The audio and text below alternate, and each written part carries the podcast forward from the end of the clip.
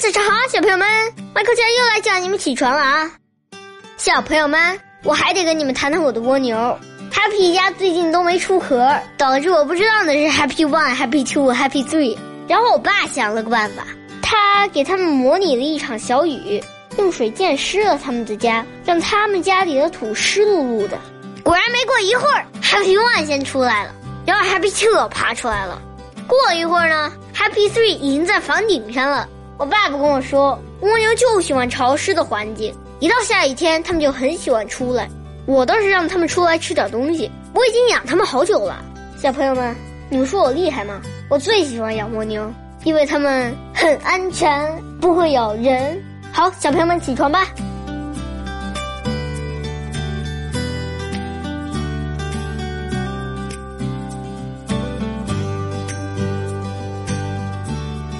德谟克里特说：“能使愚蠢的人学会一点东西的，并不是言辞，而是厄运。”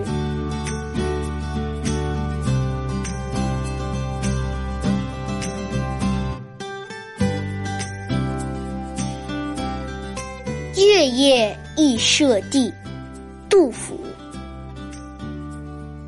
戍鼓断人行。